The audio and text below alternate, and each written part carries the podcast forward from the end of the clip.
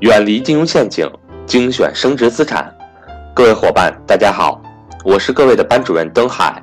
格局商学院唯一线上课程财商与投资班，二零一八年十二月八日永久性截止招生，十二月八至九日，格局财商班深圳学员线下面授课准时开启。如果您对格局商学院付费课程感兴趣，请您抓紧时间和我联系，我的手机。和微信为幺三八幺零三二六四四二，下面请听分享，给大家几个实用的技巧。这里呢，我给大家推荐几个实用的技巧来来丰富和落地自己的这个年度年度计划。第一个技巧，待会儿我说。年度计划非常重要的是内容啊，就是你要做几件事儿。我先把技巧讲完。第一个，你要贴张大白纸，贴到你的书桌的旁旁边啊，时刻提醒你你有年度计划，而不是每天今天晚上没事干了，咱看个爱奇艺吧；明天晚上没事干了，咱去看个电影吧；后天呢闲的没事干了，约几个狐朋狗友去喝酒去吧。如果你这样的话，你的时间都浪费了。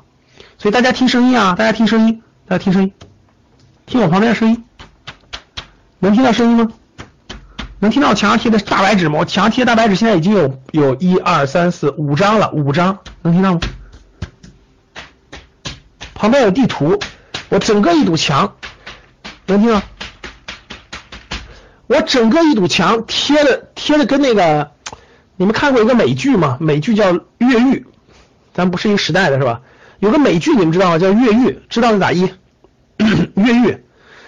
这越狱这个人，这个电视剧刚开始，他他为了救他哥哥是吧？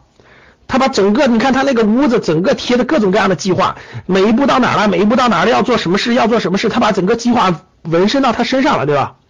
然后他贴的计划，比如说跑到哪儿去，要藏什么东西，要在巴西的海岸底下藏上什么吸氧器等等，就提前，就是越有长远思维的人做事越能成功，记住，这就是对。他把整个越狱那个绣那个地图绣在了他的身上，就是你不用你不用把你的规划绣在你的身上是吧？你可以贴在你的墙上，对不对？可以贴在你的墙上，对吧？所以大家看旁边这我这堵墙上就贴的非常非常多的 那个内容。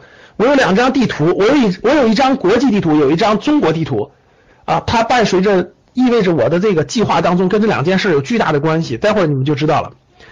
然后我墙上有有我的那个十年战，我我有一张二十年战略规划图，我有张二十年的战略规划图，就在我旁边，未来二十年的三个规二十年的，然后有一张十年的，有一张十年的哈，然后有一张是今年的二零一六年新贴的，二零一六年新贴的啊，今年要做的事情我都贴在书桌旁边，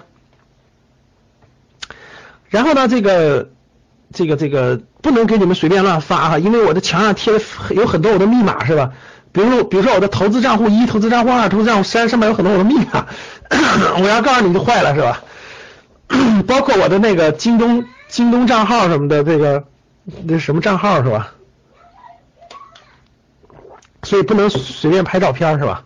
上有机密是吧？包括我的这个 这个哪个账户的哪个账户的这个。有密码，有盈利预期什么的，等等等很多东西是吧？所以贴一张大白纸贴在你的书桌旁边，啊，贴一张大白纸贴在你的书桌旁边，然后呢，它时刻提醒你，其实你时刻抬头你就知道你的你的目标是什么，时刻抬头你就知道你的目标是什么，明白了吧，各位？所以说这我觉得这个是很有效的，它可以随时提醒你你应该在什么主线上啊，你应该在什么主线上。第二呢是那个一个台历。第二是一个台历，各位，就是放一个台历在你的书桌上。台历是干嘛的？每一天有什么事情是不是可以标上去？各位，对吧？一般我一般我年度的就是在大白纸上，月度的都是在台历上。各位看，月度的就是在台历上。比如说我这个月，比如说我们一月份有什么事儿，我就写在台历上了。比如说我们一月二十三号到二二十九号要去泰国，我就把它会写会写上。比如说我们放假时间。是多少就就会写上啊，就会写上，所以月度都会放一个台历在书桌上，所以你一翻就可以翻出来这个月要干什么事儿，对吧？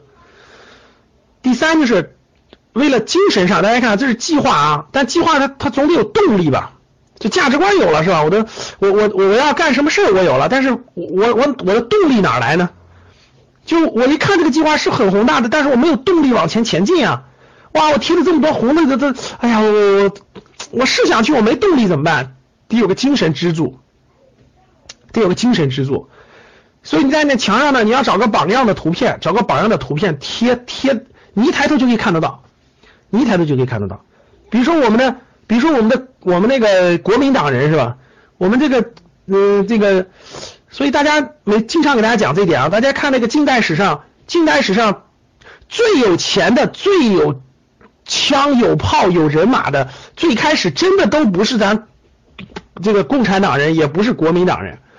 那有有钱有枪炮的军阀大军阀多了去了，但最后为啥？但最后为什么是那个国共两党最后是最大的呢？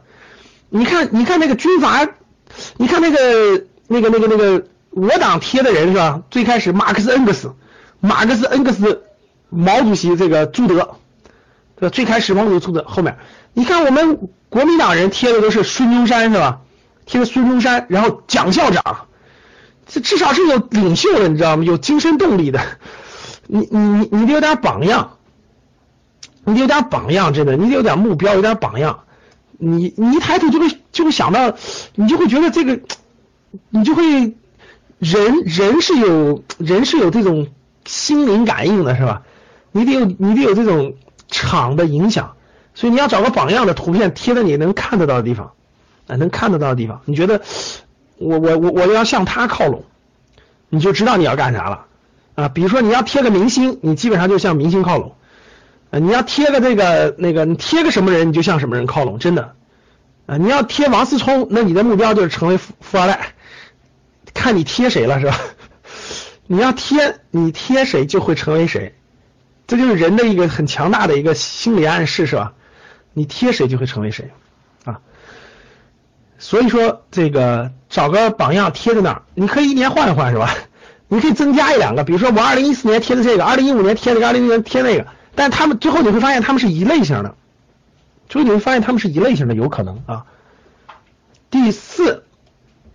买一个新的笔记本啊！第四呢，大家买一个新的这个这个这个笔记本，买一个好点的新的笔记本。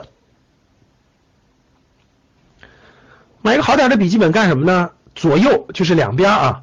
笔记本记事的时候，左边我告诉你各位，我我啊，我告诉你最近我贴的谁啊？最近我我我其实也换，我经常换。我就一年我考虑一年换，我最近贴的是那个那谁那个。邵逸夫，我最近贴了两个人，一个人是邵逸夫，一个人是那个，你们知道谁建的那个谁建的那个鼓浪屿吗？就是你们知道谁建的鼓浪屿吗？就是厦门的鼓浪屿，就是中国近代史上有一个很也很富的人，姓黄，姓黄，就是鼓浪屿整个厦门的鼓浪屿。反正就是呃，这有两个人啊，就是一个邵逸夫，一个是一个那个人是个华侨，对的，那个人是个华侨，对，黄云柱，他在那个印尼，他在印尼那个成为富商以后，然后那个荷兰人的殖民地嘛，荷兰人要收他的这个很多的税，他就回国了，回国以后建设的厦门，建设的那啥，其实当时他是非常富有的，富可敌国的，对，非常富有，富可敌国的，黄奕柱是的，然后那个那个那个那个。邵逸夫，邵逸夫，我贴的主要是邵逸夫，经常换，你会经常，你贴他你就对他感兴趣，你就要查他一些资料啊，你看他一些传记啊，你就要了解一些他的背景啊，等等等等很多的东西啊。然后你买一本新的，你买一本新的这个笔记本，你左边呢，你左边呢写你的思，就是你思想，右边写工作，右边你就经常你遇到的工作你写的右边对吧？左边你有什么想法你就写在左边。你有什么想法写在左边？因为大家知道人是有很多这个灵感的，人的灵感如果大家发现没发现，人有很多灵感，如果你的灵感不抓住的话，他就稍纵即逝了。就你有很多灵感，但其实他稍纵即逝之后，你从来就不会去实践它，你从来就不会去珍惜它。比如说我有，我就以前有的灵感，我特别想走长征路，我要不记下来，我就忘记了，就没有什么了，我就会记下来，既然有一天我们就去实现它，我们就去实现它。所以左边就是思想，右边就是工作。